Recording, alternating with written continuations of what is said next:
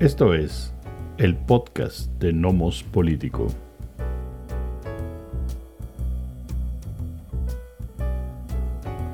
Episodio decimosexto. Claves en la Suprema Corte, electorales y bélicas. ¿Qué tal? Bienvenidas, bienvenidos a este nuevo episodio del podcast de Nomos Político. Les saludan eh, Amando Basurdo y Miguel Ángel Valenzuela. Antes me voy a curar en salud, ando medio mal de los bronquios, disculpen cualquier tos que se pueda escapar por ahí, es lo posible porque esto no suceda. Este, bueno, pues eh, hoy vamos a platicar, Amando, sobre algunos temas que están pues rondando la agenda pues, nacional e internacional. Por un lado, vamos a platicar un poquito sobre pues, la renuncia del ministro Saldívar a la Suprema Corte, eh, un poco hablaremos al respecto, porque se puede haber dado, en fin, alguna polémica que hay alrededor de, la misma. Por otra parte, um, eh, la cuestión del presupuesto, que recién ya se, ya se probó, ahí con algunos problemas al respecto, para variar. Por supuesto, em, hablaremos sobre um, las elecciones, perdón, en Estados Unidos el día de, día de, antier, el, el martes, poco lo que pasó, lo que puede significar no para eh, vistas al 2024 para demócratas y republicanos. Y por último, bueno, comentar brevemente, actualizar de alguna manera el conflicto que sigue dando y seguirá por algún tiempo entre Israel y, y Hamas, que eh, por cierto no, no está únicamente en la franja de Gaza, también está en Cisjordania, pero te platicaremos al, respecto. Em, sobre la renuncia del ministro Saldívar, eh, Amando, bueno, pues vimos ¿no? que presenta la, renuncia el, ministro. Eh, aún tiene que ser aprobada por eh, el presidente López Obrador y por el Senado con mayoría simple. Ya, la aceptó el presidente. Ya la aceptó, ok. Y, por, Senado por mayoría simple. Em, y de pronto en pronto las reacciones son, bueno, sí, pero un ministro de Suprema Corte solo puede renunciar en caso de una de causa de causa grave. ¿sí? Eh, recordemos que ya renunció un ministro y que tampoco supimos la causa grave, ¿no? Creo que un poco la diferencia en este caso es que renuncia a Saldívar em, y pues inmediatamente anuncia realmente que eh, se suma o tiene la intención de sumarse o se va a sumar a la campaña de Claudia Sheinbaum y de ahí un poco también algunos comentarios al respecto, ahorita lo, platicaremos. Em, y también un poco hablar sobre, ¿habrá o no una, em, o sea, propondrá López Obrador una terna, no la va a proponer, este, para que haya eh, un, nombramiento, o se lo esperará a que, pues en realidad lo haga Claudia Sheinbaum, entonces vamos a, platicar. ¿Tú cómo ves la renuncia, Armando, de, de Saldívar? Em, yo eh, complicado el tema. Me parece muy mala idea la renuncia. Eh, me parece innecesaria. no necesariamente inconstitucional, como algunos dicen, sí, pero sí innecesaria, políticamente eh, torpe, ¿no? Este, porque quedar mal con la mitad de la gente cuando puedes hacerlo bien, ¿no? El trabajo de Saldívar, que no les gustó a muchos en la en la Suprema Corte, ¿no? en su trabajo en general o como presidiéndola, me parece que eh, no, no queda muy claro necesariamente que no es que él como sujeto, me parece, haya sido, eh, se sume o sea abyecto a la, eh, a al Ejecutivo, sino que Saldívar, por formación o deformación, este, es, es mucho más... Em, eh, digamos, eh, cercano a, la, a, lo que propone este, la 4T o el propio López Obrador, incluso antes de, de Morena.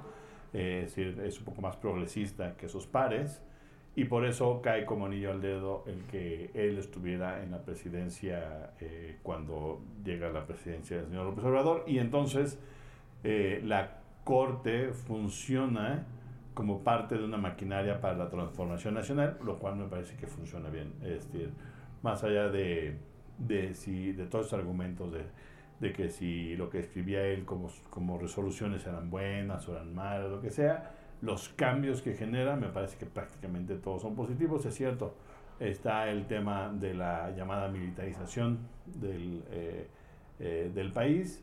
Em, esa es posiblemente la, las decisiones, una de las decisiones más importantes donde cojea, pero el resto me parece que son buenas decisiones porque en lugar de ser un abyecto a la constitución, una constitución que es letra muerta, es texto Exacto. que alguien escribió hace uno, cinco o cincuenta años y que no tendría por qué regir necesariamente nuestra vida si nuestras condiciones han cambiado, este, el, en la Suprema Corte lo que tienes que hacer es avanzar y como no se avanza en las Supremas Cortes, lo que tienes es la presión desde tratados internacionales, ¿sí? desde las cortes internacionales que te dicen, hey, hay cosas que tienes que modificar, no me importa que esté en tu constitución, sea, tú tienes que modificar tu constitución porque no puedes tener presa a la gente inocente, por ejemplo, que es el proceso que se está llevando eh, durante este año y posiblemente el próximo año, ¿no?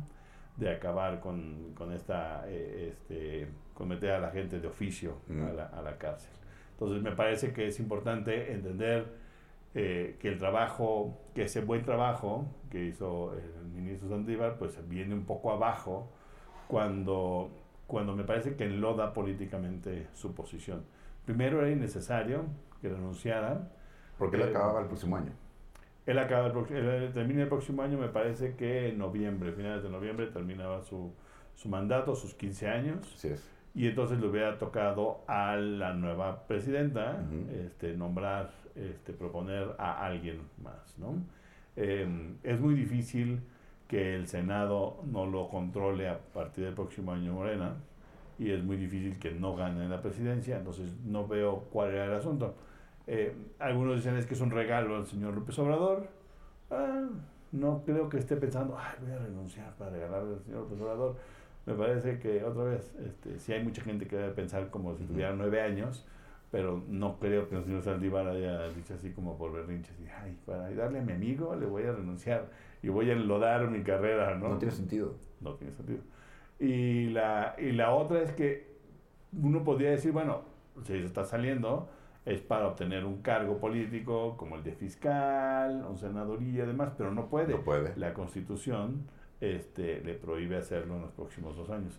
Entonces a mí me queda claro, a mí mi sensación es que es un, es un error, no, no, no veo cuál es la lógica de renunciar, a menos que ya estuviera cansado de, de la Suprema Corte. Eh, y por el otro lado, me parece que hay que ser, eh, tú comenzabas diciéndolo y me parece que es lo que hay que entender y que habría que pensar un poco más es sobre cuándo puede renunciar un juez de la Suprema Corte. ¿no?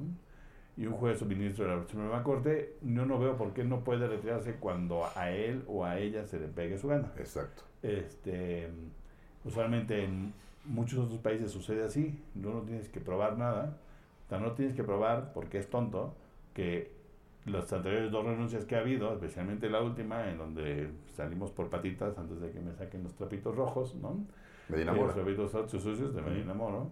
Este, la, nadie dijo, a ver, muéstreme sus causas graves, Sí, ¿no? así es. Entonces, me parece que, que todos los, toda esta banda que hace análisis en los medios y demás, pues abusa de que la gente, pues, no solamente es que no entienda la gente, la gente tiene memoria corta y no se acuerda que eso ya lo habíamos vivido. Un juez de la Suprema Corte renuncia sin mostrarnos que hay una causa grave por la que lo tiene que hacer. Entonces, por eso a él no le, es decir, al, a- este, a- al ministro ahora no le, no le, no le acongoja mucho renunciar, porque en realidad no tiene por qué probar que hay una causa grave, ¿no? ¿Tú cómo lo ves? Claro, eh, yo estaba escuchando justamente a, a Saldívar, ¿no? Diciendo, a ver, una causa grave no es una tragedia, ¿no? Una causa grave es cuando el ministro así decide, ¿no? Que debe actuar renunciando por cualquier raz- razón que a este o a esta le parezca, ¿no? Eh, uno, por supuesto, puede cuestionarlo. El punto es que las leyes se interpretan. Y especialmente hasta donde no dice nada, No dice más nada. que grave. Exacto, grave. ¿Quién, es- quién sabe? ¿Quién sabe? ¿no? Sí. Eh, entonces, pues es una, es una interpretación, es su interpretación, ¿sí? Es tan válida como cualquier otra, porque las leyes se interpretan, ¿no? Cuando hay, cuando hay eh, conceptos o, vacíos o es poco específica, como en este caso. Grave, pues quién sabe. Uno puede imaginar, no, grave es una enfermedad, grave es una amenaza, no sé. Pues sí, es una interpretación también válida. Una vez más, son interpretaciones y son subjetivas. Eh, en efecto, como bien comentas, ya se había dado una renuncia con eh, Ahora, eh, la cuestión está, bueno, por un lado, no sabemos en ninguno de los dos casos cuál es esa causa grave. No. ¿no? Ni lo vamos a saber. Mm. Y puede que no exista en los términos convencionales de gravedad. ¿sí? que se esté muriendo, digamos. Exactamente, puede que no exista. Mm. Muy probable en ambos casos. Aquí lo que salta, para mí son dos cosas. Una, como ya comentaste, el doble rasero. Sí. ¿no? O sea, cuando se en aquel entonces no hubo mayor problema, se aceptó y punto. ¿sí? Ahora se hay un cuestionamiento. Entonces, creo que a eso no está parejo. También, y creo que hay que decirlo, es decir, ¿había un interés político ahora? Perdón, ¿hay un interés político ahora como lo había entonces? Me parece que sí, ¿no? Creo que uno huyendo y el otro sumándose a un proyecto. ¿sí? Em, es, burdo, sí, coincido contigo, tampoco entiendo la lógica. Este, dejar además un asiento vacío, si es que no se llena en el próximo mes, mes y semana, que como se debe, se debe llenar. Eh, no, no, lo entiendo muy bien. ¿Por qué dejar un, un asiento vacío en un lugar importante, polémico, Em, pero sumamente relevante. no lo entiendo muy bien. Una vez más, tampoco era necesario, creo, cuando el próximo año eh, termina como su, su, periodo, por así decirlo, ¿no? de 15 años. Él fue propuesto por, por Felipe Calderón.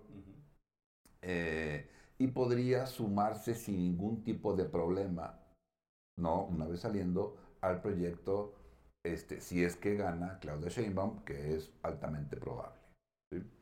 Entonces tampoco se entiende de, alguna, de alguna manera el por qué, el para qué. Em, pues sí, le deja a López Obrador, como tú comentabas, la posibilidad de proponer una terna al Senado para que de ahí eh, escoja, seleccione, en fin, a quien sustituya a Saldívar. Si tengo entendido que si el Senado no lo hace, creo que en dos ocasiones, en dos ternas, entonces el presidente López Obrador en este caso puede eh, elegir simplemente dentro de esa terna, elegir sí, ya te ¿no? Exacto, a, quien tendrá ese lugar en la Suprema Corte. Eh, pero dado que es altamente probable que gane Claudia Sheinbaum, pues igual no sé si era, si era necesario. Entonces sí es un poco eh, confuso en ese sentido. Evidentemente es una razón más para los dimes y diretes que siempre van a faltar, los cuestionamientos, la defensa, el doble rasero, pues eso, siempre, eso se, va a dar inevitablemente. Pero sí, una vez más, como hemos dicho acá en, en Hemos Político Mando, pues es invitar a las personas a que se enteren y tomen una postura, se vale de cualquiera de los dos lados, a favor, en contra, anti, pro, como sea, pero que sí se enteren eh, un poco del escenario y que vean que esto ya había pasado y que una vez más las leyes se interpretan sobre todo cuando eh, son tan, cuando definen como, como tampoco. Otra cuestión que se comentó también, y también lo, lo aclaró Saldívar, es, ¿hace falta mayoría simple o mayoría calificada? ¿No? Y si sea, es muy fácil.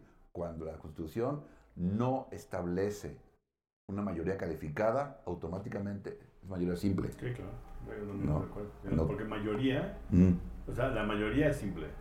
Sí, exacto. Solamente cuando está adjetivada como calificada es calificada. Entonces ya se requiere eso. Que tampoco estudiaron doctorado en leyes. Exactamente, ¿no?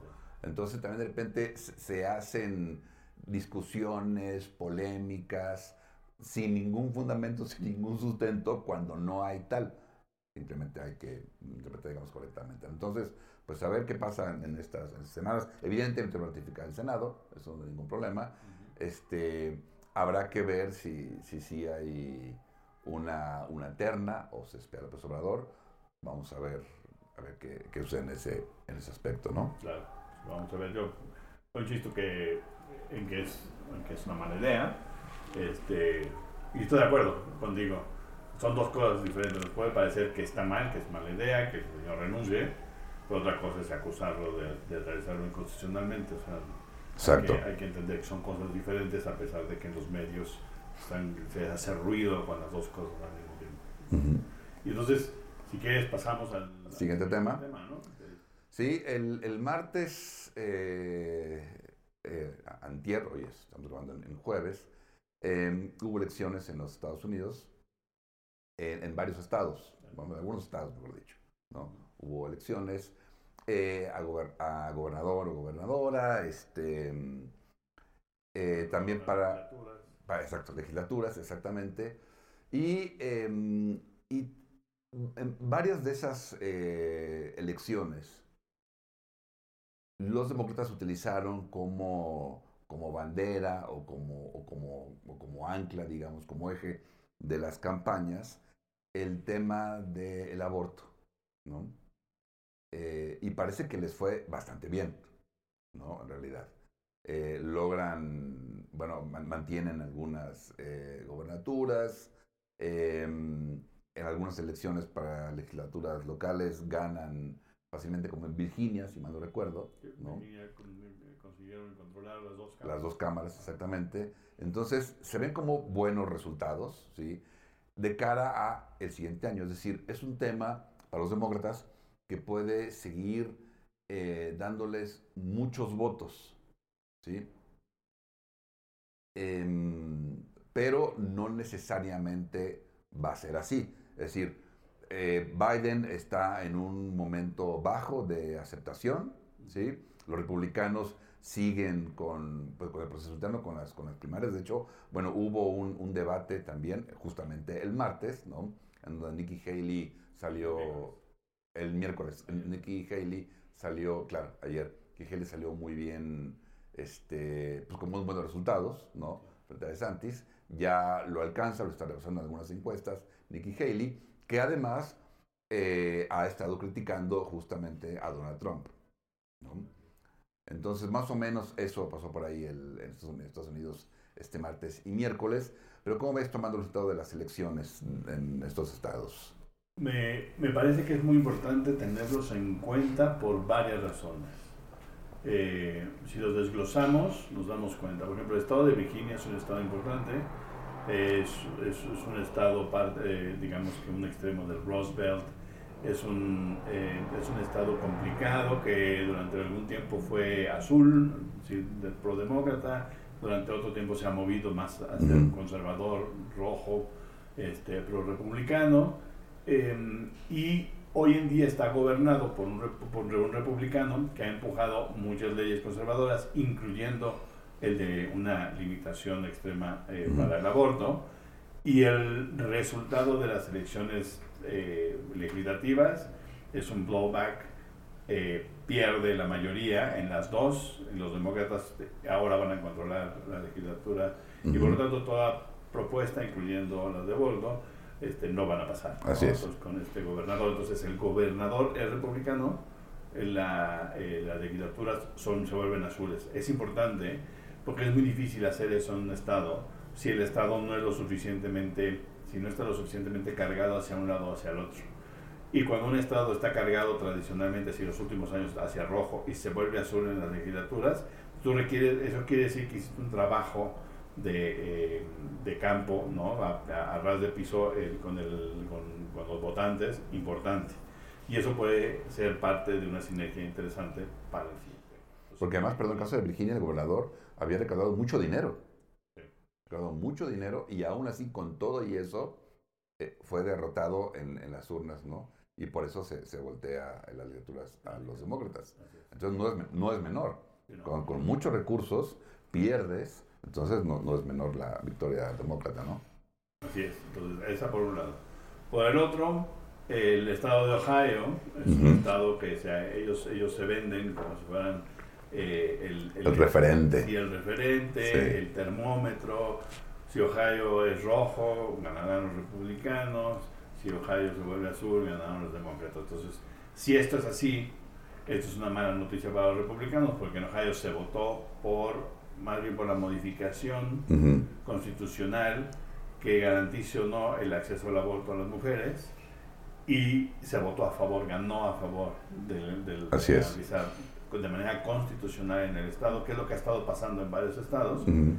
Eh, y entonces el, es muy interesante porque eso quiere decir que a pesar de que sea un, un estado que pudiera voltearse hacia lo rojo, ser republicano, eh, el discurso ultraconservador no está funcionando en estados como Ohio, que sí son importantes, no son a través de esta parte central del, del Rust Belt, este, que, es, que es central políticamente en los Estados Unidos. Además es usualmente, no siempre, pero usualmente es uno de los primeros estados que tiene primarias. Así es. Y entonces impone parte del pulso que va a seguir. Em, el otro resultado es el resultado a, gobernador, de la elección a gobernador en el estado de Kentucky, en donde el gobernador demócrata que había ganado a penitas hace cuatro años, este, se ve, eso es un, este es un estado más o menos más, más eh, tradicionalmente conservador. Em, es muy fácil que cuando llega un demócrata sea muy fácil quitarlo porque hay un de nuevo hay, un contraataque. Hay una tradición conservadora republicana, sí. Y, este, y, y, sin embargo mantiene la gobernatura y se reelige. Esos tres, ¿no? Eh, eh, esos tres resultados me parece que son muy importantes porque dan una noción de que los, los demócratas tienen dos armas. Una o sea, es un, es un rifle muy viejito que casi no dispara, el señor Biden, ¿no? Ya medio destartaladón, ¿no? Jala algunos boletos, algunos votos, otros no. Yo creo que es importante lo que hizo en el picket line de los trabajadores de, la industria automotriz, porque eso va a ayudar a que muchos trabajadores de la industria, no solamente de esas, sino industriales, este, se sumen este, un poco eh, en el próximo año si es que no pasa algo grave, una crisis más importante en los Estados Unidos, que además su economía viene de manera importante eh, recuperándose. Eh, y la otra es el discurso ultraconservador está dañando, digamos, la etiqueta republicana. Y me parece que es muy complicado que se la quiten. Uno, porque, por ejemplo, Nikki Haley no es una ultraconservadora, pero sí, o sea, es una conservadora, pero no pero no está, pero no tiene un discurso desquiciado como el del señor Trump. que ella estuvo con Trump. Y bueno, o sea, en el gobierno me refiero. Sí, en el gobierno, pero sí. Representó a los Estados Unidos en la, en la ONU. Sí. ¿no? sí y se está como. Del, del, gabinete. Sí, sí, y se está como desmarcando. ¿no? Para que no sea tan. Exactamente. Casi todos sí. se cuenta que es mala idea este, estar con el criminal. ¿no? Sí. Entonces, poco pasan los días y lo van haciendo un ladito porque sí, es complicado, porque el criminal puede llegar a ser presidente, es cierto. Sí. Pero este, cada vez que pasa un juicio y que lo escuchan eh, interpelar a los jueces y demás, pues se van desmarcando. Exacto. Para lo menos para que no les caiga ese lodo, ¿no? Este, entonces, sí, Haley, digamos que participó en el gobierno de Donald Trump, pero no es necesariamente una, una trumpista. No, no es trumpista. De hecho, quien lanza su candidatura de manera más autónoma de Trump, es, eh, me parece que es Nikki Haley. Bueno, y el ex vicepresidente Pence que se lanzó con todo teniendo razón que el señor presidente Trump puso en peligro su vida y la de su familia claro. ¿no? bueno del 6 de, de enero del, del, 2021 pero eh, entonces yo creo que este, entonces este, tienes un tienes esas dos, estas dos armas. Y me parece que no se la puede quitar tampoco el, asunto del, de la eh, de, la, de que el ultraconservadurismo está dañando el, eh, la marca republicana, cuando los republicanos para resolver el problemón que tenían de no tener un chair en, el, la Cámara de Representantes, acaban escogiendo un trompista ultraconservador, ¿no? De estos personajes así insensatos que si les dieras chance, si fuera por él les quitaba el voto, así, el voto a las mujeres incluso, ¿no? Así un poco desquiciado Em, y entonces, ¿cómo le haces cuando tu chair es este personaje? ¿Cómo le haces para que políticamente tu, partido se mueva menos extremo y se mueva más al centro? Va a ser muy difícil. Entonces, los republicanos hoy yo creo que ya están pensando cómo vamos a, a recalcular, ¿no? Y cómo vamos a plantear, porque además nos están ganando con una visión que me parece que es muy importante. La, los demócratas están presentando el asunto de, de aborto como un asunto de derechos y de libertad. Sí. Y entonces les están calando la cobija, porque los republicanos hablan mucho más de libertad. Así es. Entonces, nosotros libertades, pues sí, es una libertad de elección de las mujeres y se la están quitando. Y entonces, cuando, cuando lo planteas así, hay gente incluso más o menos conservadora que cree que sí debe de haber, por lo menos en algunas instancias, eh, tiene que haber espacio para que una mujer pueda decidir este, terminar el, embarazo. Entonces me parece que, que es importante y, y, por eso me parece que los resultados van a ser relevantes para los resultados del próximo año. Sí, por supuesto. Yo creo que para los demócratas fue muy importante, eh, no sé si encontrarás la palabra, muy probablemente no, pero bueno, tener, ubicar una, una bandera, ¿sí? Eh, que les ayude a movilizar justamente el voto. ¿no? es una bandera que les dieron. Sí, sí, sí. Si sí, claro. Todavía estuviera ahí, sí. no sería bandera. Sí, sí, sí. Este, creo que sí es, sí es importante porque les puede dar a movilizar el voto. Pero quién sabe, no necesariamente, porque creo que ya se dieron cuenta, por así decirlo, que aunque venga de la Suprema Corte, los estados pueden defender ese derecho, ¿no? Porque pasa ahora una decisión estatal. Habrá estados que lo vean al revés, ¿no? Ahora que no tenemos esa cuestión de Suprema Corte, ahora podemos prohibir el, acceso al, aborto, ¿no? Eh, pero yo creo que entonces van a ver la importancia justamente eh, de participar a nivel local, o sea, de participar en los estados. Y es una bandera, espero, eh, en esa dimensión. No sé si, es, si esa bandera no del derecho al aborto em, les alcance para movilizar en el, próximo año en una elección general. No sé si les alcance para eso, ¿no? ¿Dependerá del discurso del, candidato o candidata republicano? sí, dependerá del discurso, sí, pero también es que una vez más, si ya vieron que a nivel nacional, ¿no? Está una postura de la Suprema Corte, por ejemplo, que puede estar en la presidencia, pero son posturas eh, para limitar las libertades, como en este caso el aborto, creo que saben que tienen la defensa local, la defensa estatal. ¿no? Entonces, sea más importante lo que pase en tu estado que lo que pase a nivel nacional. O sea, pero, yo, creo que estoy de acuerdo, pero a ver, pero, sí, me parece que es importante ver si, si el uso del, del, del discurso es, eh, es entiendo lo que estás, lo que estás haciendo la separación, pero, pero se puede llevar al macro. Es decir, estos republicanos conservadores, como el señor o la señora que está aquí al lado, ¿no? que es la otra, la, la candidata, candidato republicano, estos ya vinieron por tus libertades. Ya intentaron quitártelas, las atacaron, nombraron este, en la Suprema Corte, nombraron a, este, a, jueces que lo que hicieron fue destruir el control que había desde el federal y cuando se pasó a los estados se dieron cuenta que en realidad la gente, porque me parece que ya ha habido siete ocasiones en que siete estados votan a favor de que haya un espacio para, para, eh, para legalizar el aborto de, de manera constitucional. Y entonces están equivocando, evidentemente. Entonces, esta señora pertenece a este grupo de ultraconservadores. Entonces, no es, no es, no es que tú agarres el tema aborto y digas, no voten por ella por su posición de aborto, sino por la posición conservadora en contra de las libertades, que entonces se, magnifican y se amplifican. Ah, Me parece que así va a ser, va a ser el tono. Sí, sí, puede ser, sí, en ese, sentido, sí, porque eh, lo que yo creo, eh, yo dudo de Biden para un siguiente periodo, muchísimo. O sea, yo sí creo que los demócratas deberían buscar a alguien más. No, yo creo que los, demócratas ya buscaron a alguien ah, más y no hay a nadie. Pues ojalá, ojalá encuentren, porque sí lo veo bien complicado. lo que van a hacer es tratar de encontrar. Me parece que van a cambiar de, de, de, vicepresidente. Este, alguien un poquito más pulido, porque creíamos que la vicepresidencia iba muy bien este, y no funcionó. Entonces, yo estoy a preguntar justamente, ¿por qué? O sea, yo no creí que, eh, al principio, cuando es Kamala Harris la vicepresidenta, dije, bueno, va a tener ahí un, tiempo para ir desarrollando, creciendo, moviéndose, en fin, ampliando redes, ¿no? em, pero de repente un perfil bajo, bajo, bajo, bajo, bajo, no como nuestra canciller, que en cuanto fue la canciller Alicia Bárcenas, este, ha tenido un, un, perfil bastante importante. Este, ya, ya por ahí supe cuál es su estrategia, a, qué, a, qué, aspira, no lo voy a decir, no puedo, pero este...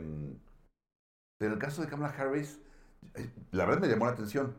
O sea, porque no se sabe ya nada de ella, cuando a mí me parecía de bote pronto una, una política, una mujer interesante, justamente pensando en la siguiente elección, o sea, en el próximo año, no el 24. Pero no, no, no sé tú cómo, cómo ves o qué piensas al respecto. Yo creo que es, una, es un buen ejemplo. Si uno, si uno sigue a Kamala Harris en su, en, su carrera y sus presentaciones eh, personales, en público y demás, eh, hay cosas que no se aprenden, ¿no? Entonces, es una mujer muy inteligente, muy capaz, muy preparada para su chamba, este, pero es una, es una chamba legal, más de, más de escritorio, donde hay que ser muy hábil, ¿no? Y presentar los casos y demás, a aquella de arenga y de, y de presentación y demás, y es ahí donde se ha caído. Eso por un lado. Okay. Y por el otro, me parece que hubo un error estratégico.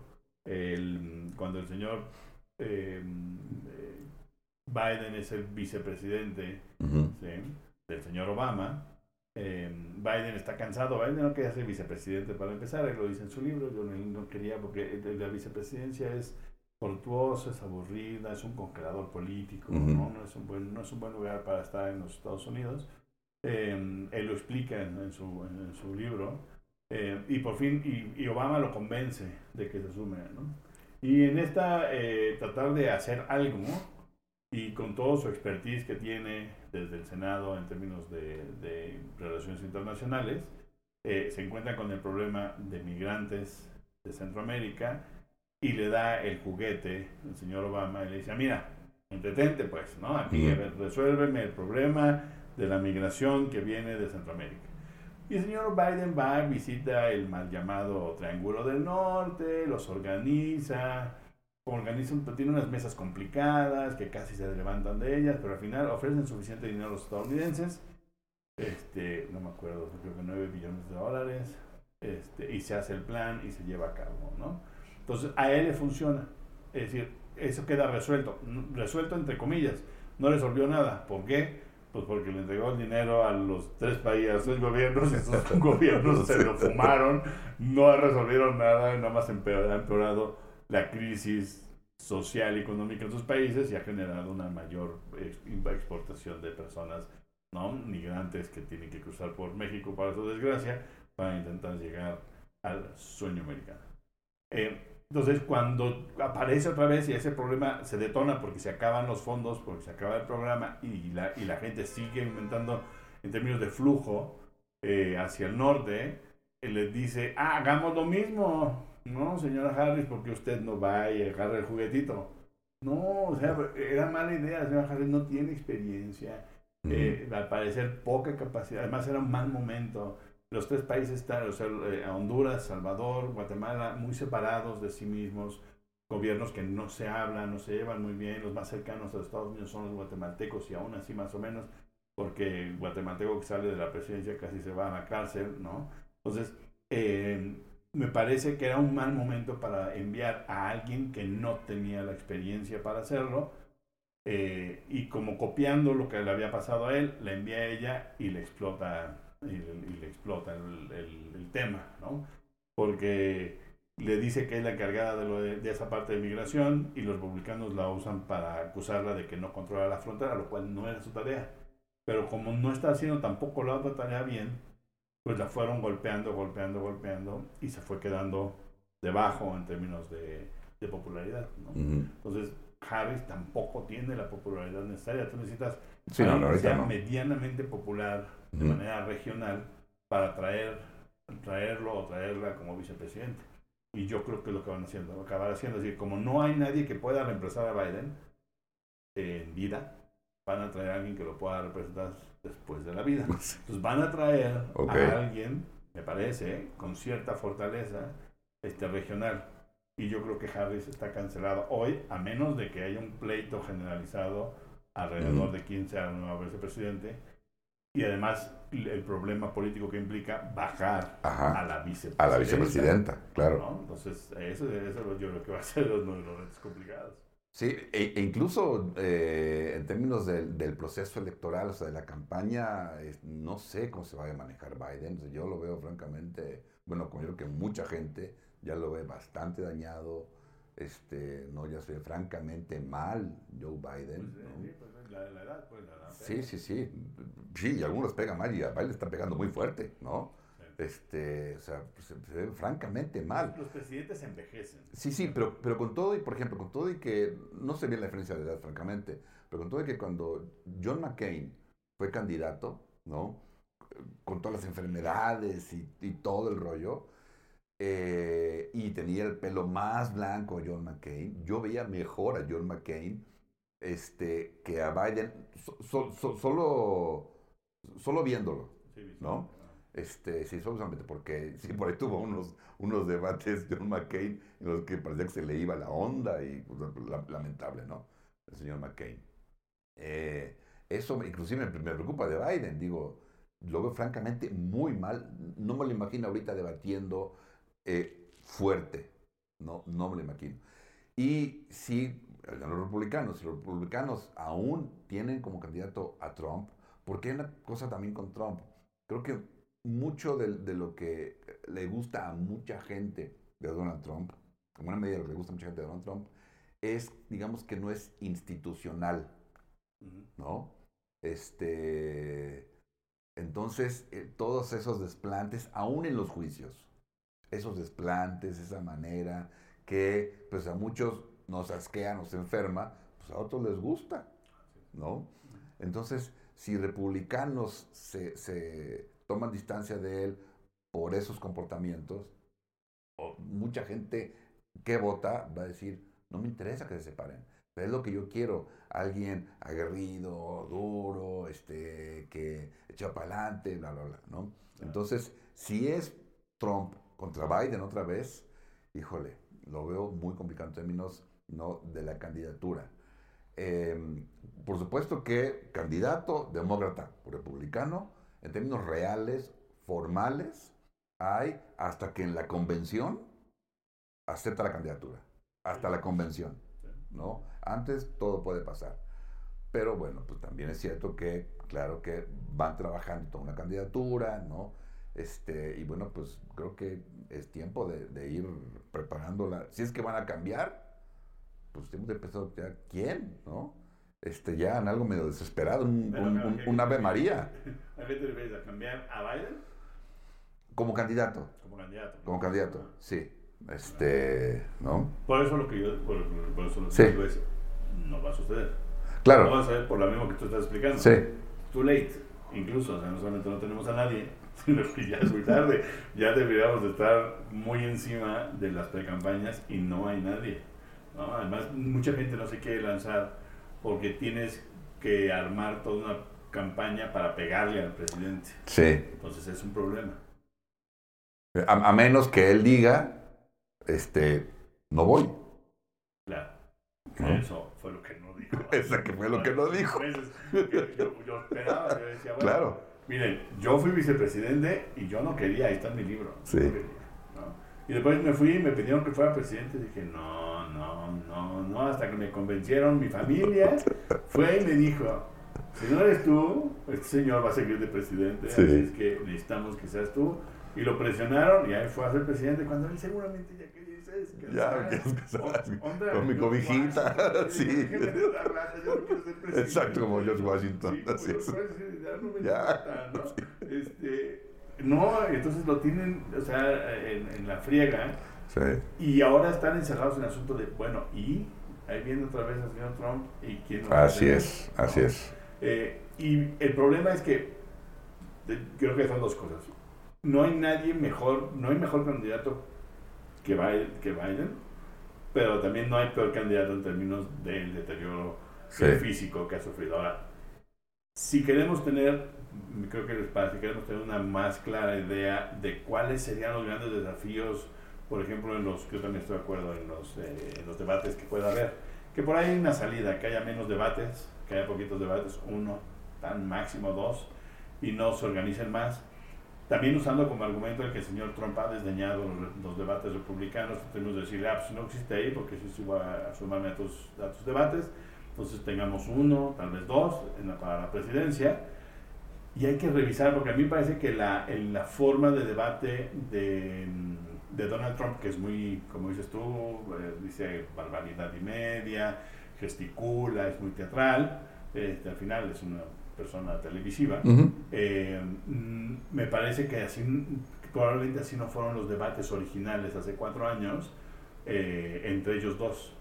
Entonces, Biden puede seguir, eh, digamos, moverse mucho tratando de, llevar un buen debate por su capacidad. Es un personaje que de política sabe enormidades, sabe, se sabe el, el adentro, el afuera, todo. todo se sabe. Es un personaje que otra vez no, no creo que no hay nadie más preparado que él este, para, ser, para ser presidente y políticamente ha tomado buenas decisiones. Este, menos ahora lo de Israel, que ahora pasamos ahí. Puede ser un blowback ahí complicado. Pero bueno, es un, es un tema que hay que, que, hay que mantener, este, eh, que hay que estar pendientes, porque sí, como tú dices, eh, pareciera que está floja la candidatura. Pues sí, vamos a ver cómo, eh, bueno, qué pasa, digamos, en ese tema en los Estados Unidos los próximos meses, que ya deben de definirse, pues ya, no realmente los, los demócratas. Y tal vez ya, como tú dices, ya están definidos. Y el otro tema, Amando, justamente que hemos estado ya, ya tenemos un mes, ¿no? De la, de la guerra entre, eh, ya de repente no sé cómo llamarla, si es entre Israel y Palestina, pues no, es con Hamas.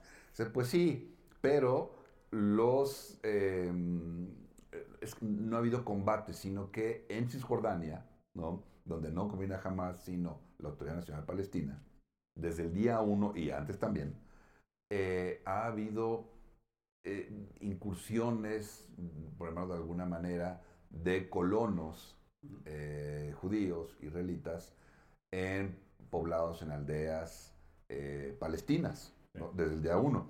Entonces, no es únicamente en Gaza, aunque ciertamente, sí, el ejército israelí sí está concentrado justamente en, en Gaza, como ya sabemos, ya hay, hay una, em, ya digamos, una, invasión, ¿no? una ocupación israelí en Gaza, que ya de hecho partieron la franja de Gaza pues, prácticamente en tres, ¿no? Eh, en Cisjordania no es el ejército, son los colonos eh, con entrenamiento militar, como todo buen este, israelí, eh, y eso también creo que hay que tomarlo en cuenta. ¿no? En el caso de la franja de Gaza, pues es lo que habíamos comentado desde la vez anterior, eh, pues se han incrementado los, los ataques, ataques, bombardeos israelíes, también en escuelas, también en hospitales. Se le ha condenado eh, a Israel por eso, incluso lo ha condenado a Estados Unidos por, por eso. Lo que dice Israel es que cuando una escuela o un hospital sirven como, o desde ahí se, se, daña, digamos en este caso, a Israel, pues tiene todo el derecho de, atacarlos, ¿no? Eh, y además, bueno, eh, como por ahí un célebre jurista dijo, la, la, el derecho internacional no es cuestión de leyes, es cuestión de poder. ¿no? Entonces no sirve mucho que la comunidad internacional eh, condene, cuando, bueno, pues realmente eso en qué se traduce. Y evidentemente se incrementa la crisis humanitaria, eh, aunque sí llega, ha llegado ayuda desde ya algunas semanas, evidentemente no es suficiente eh, y aún falta ¿Cómo sigue esto profundizándose? Israel dice, habrá un alto al fuego hasta que jamás, eh, jamás regrese o libere, entregue a todos y cada uno de los, este, de, los rehenes, ¿no? Exactamente. Em, no, se ha no se ha extendido lo que uno podría haber imaginado que podría haber sucedido, ¿sí? no se ha metido Irán, eh, pero Israel sí ya, ya dijo eh, que, bueno, que después de Gaza y, y, crear justamente un cinturón de protección dentro de Gaza, ya no afuera, sino dentro de Gaza, seguirá en Líbano, ¿no? Entonces, bueno, pues digamos, eh, que el conflicto es aún latente, por supuesto. ¿Tú cómo lo ves, Amando? Um, primero, eh, hay que decir que estoy de acuerdo contigo, hay diferentes frentes diferentes que se tratan de manera muy distinta, de manera cotidiana y más en este momento de, de, de, conflicto abierto. Eh, en el norte ¿no? Eh, hay parte del ejército israelí protegiendo a Israel de los ataques de Hezbollah. Ajá. El, en el, digamos, en la franja con Jerusalén hacia Cisjordania están los avances apoyados por una, un ejército un poquito más magro que los que tienen al sur o al norte, pero que, digamos, que secundan lo que más bien sucede, que son los ataques, digamos, guerrilleros, este, ilegales completamente, eh, y por supuesto... De colonos en... De colonos, ¿no? Porque los, los, ah, se, utiliza a los colonos como, como frente de ataque. Son colonos que no solamente están entrenados como militares, sino además armados por el gobierno, el gobierno israelí. El gobierno israelí les reparte armamento. Para su defensa, entre comillas. Sí, sí, eh, estos funcionan como, como los colonos en, en el viejo oeste.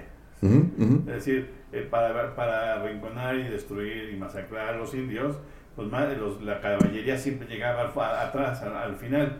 Antes lo mataban pues todos estos que tenían que, que ir quedar, que, que, iban a acabar quedándose con la tierra, ¿no? Entonces eso es un poco un fenómeno, sin ponerlo paralelo, pero es un poquito similar para los que hay en el imaginario. Entonces lo que hace el gobierno israelí es, para que no digan que yo estoy atacando, aquí tienen las armas, ustedes son civiles, y, y si no, si ustedes quieren saber más o menos cuáles son las terribles este, condiciones, revisen cualquier reportaje o documental sobre Hebrón y cómo funciona, para que ustedes vean más o menos las condiciones y entiendan lo complicado que es Cisjordania. No es que los palestinos vivan ahí, es que los palestinos viven bajo ocupación. Bajo ocupación. Este, ese es uno, ¿no? Entonces, es otro frente. Y el otro, que es el más activo, en donde avientan ya toda la fuerza en contra de Hamas. Ya lo habíamos dicho, solamente se podía hacer haciendo ejercicio de terrorismo de Estado y de asesinar a una gran cantidad de civiles. Que llevan más de 10.000. Eh, sí, se reportan casi 11.000 muertos.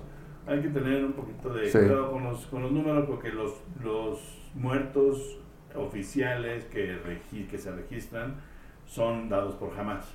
Sí. Es decir, son, son dados por el gobierno de Hamas o por el gobierno de Hamas. Entonces, eh, podrían estar inflados, pero sean 11.000 o sean 9.000, eh, es, es, una masacre. Este, ya es tipo genocidio, ¿no? no porque hayas matado a todos, sino porque estás acabando además con todas las condiciones de posible habitabilidad de la, de la Gaza, de, de, de la franja de Gaza. ¿sí? Este, y estás acabando de matar al resto, eh, primero empujándolos ¿no? hacia el sur, hacia el sur, sin tener salida hacia Egipto, así es, eh, y no teniendo condiciones para sobrevivencia. ¿no? Entonces, en realidad es un tipo de limpieza étnica de, de la franja. ¿Cómo, y cómo, Amando, ¿cómo va a ser Gaza después de la guerra? O sea, es que, exacto, ¿no? O sea, no es únicamente los combates, las muertes, evidentemente, sino pensando aún más allá cuando sea que esto termine o irse al fuego o como sea, ¿cómo va a ser Gaza? O sea, ¿cómo va a ser vivir en la franja de Gaza? ¿No? No en la ciudad, en la franja de Gaza. ¿Cómo va a vivir ahí? O sea, con la, infraestructura está prácticamente destruida, las ciudades destruidas, ¿no? ¿Cómo va a ser? O sea, los, eh, sin mencionar la cuestión de los hospitales que ya están prácticamente colapsados en su totalidad, eh, viviendas, evidentemente. ¿Cómo se va a reconstruir? Eh, hasta hoy se ha reconstruido de muy mala manera. Es decir, Gaza es un infierno. Sí, sí, sí. Este, por los últimos 40 años ha sido un infierno. Eh, es un lugar que le faltan las condiciones más mínimas para, para las, la para vivir, nada más se puede sobrevivir en Gaza en buena medida. Es una...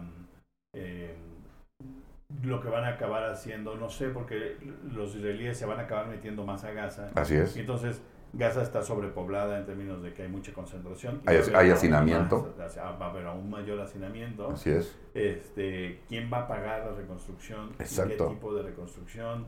Es un espacio que es árido y se va a mantener árido porque no tiene suficiente infraestructura para desalinizar agua, para capear las condiciones.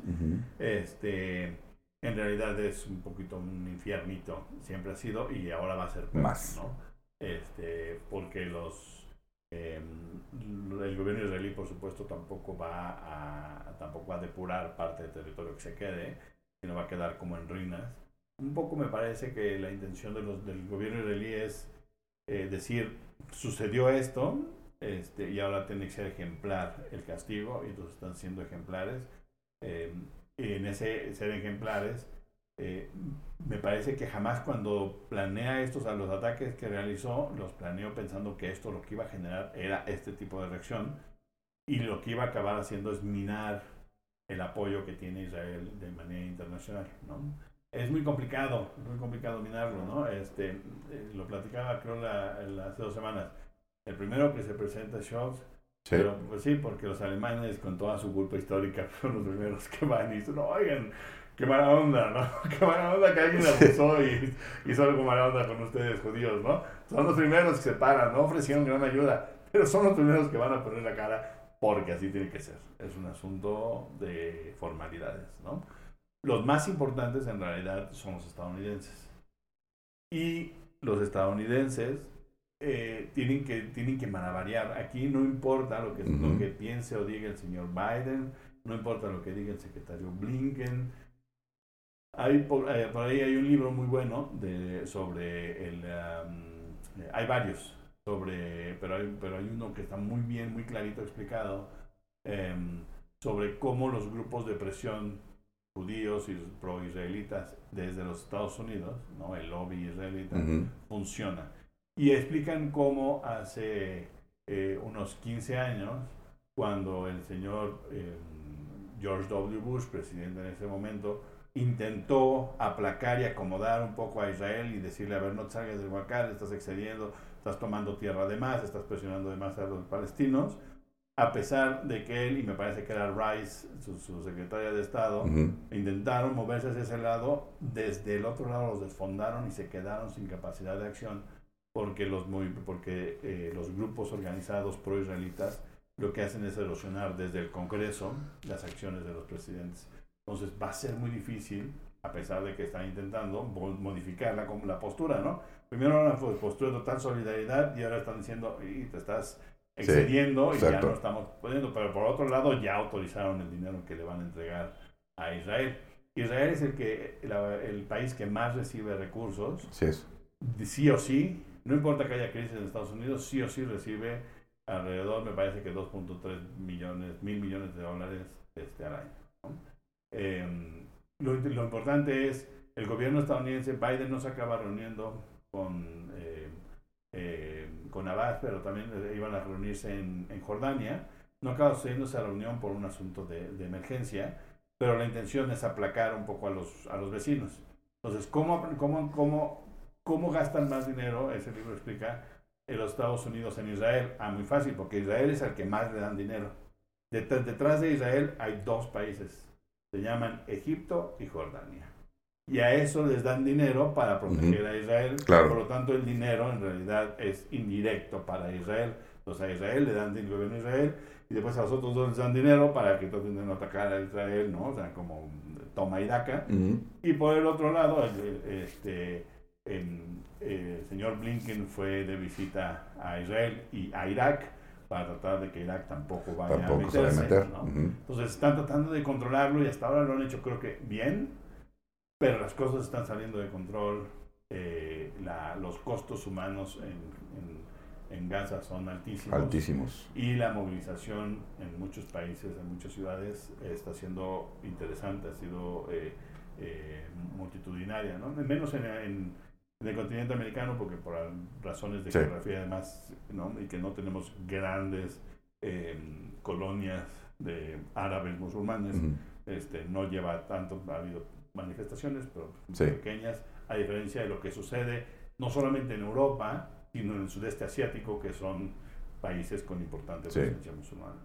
Sí, de hecho también ha, habido ya eh, expresiones, por así decirlo, eh, de civiles en desaprobando lo que ha hecho Israel, que incluso han llegado hasta amenazas en pintas, agresiones, etcétera, en algunos barrios justamente judíos, ¿no? Eh, o sea, sí, sí está, eh, digamos, creciendo ese, ese descontento eh, sobre lo que está sucediendo, porque claro, las imágenes evidentemente son impactantes, ¿no? Entonces, como, ya que lo platicábamos, cómo pasamos de unos primeros días, ¿no? De, del impacto de los ataques de Hamas, porque sin duda fueron impactantes, lamentables, en fin, ¿no? Lo que ya comentamos. Pero ahora, claro, la, la respuesta no es menos brutal, ¿no? Mucho más. Exacto. Este, no nada más por los números, sino lo que se ve sin duda es... Sí, el nivel de destrucciones. Sin, exactamente, ¿no? Entonces, pues, a ver cómo, cómo sigue desarrollándose esto. Una vez más, lo más lamentable es el número de víctimas, el nivel de destrucción, por supuesto que es, lamentable, el qué va a pasar, o sea, si ya era un infierno, como tú bien comentas, la franja de Gaza, ahora va a ser un infierno, no más que más chiquito, más controlado, eh, destruido, ¿no? Entonces creo que va a ser inimaginable, ¿no? Vivir en la franja de Gaza cuando esto pase, cuando cambie el estatus, cuando disminuyen los combates, en fin, a ver qué sucede, porque acaban de entrar a los túneles. Y esa es otra faceta también, ¿no? Entonces esto todavía queda, queda un buen rato, lamentablemente. Muchas gracias por haber estado eh, con nosotros. Espero que les haya eh, parecido, pues, informativo, entretenido, ilustrativo, en fin, que aclarado algunos elementos. Así lo esperamos. Eh, pues nos despedimos, ¿no, Mando? Así es, que estén muy bien. Hasta luego. Hasta luego.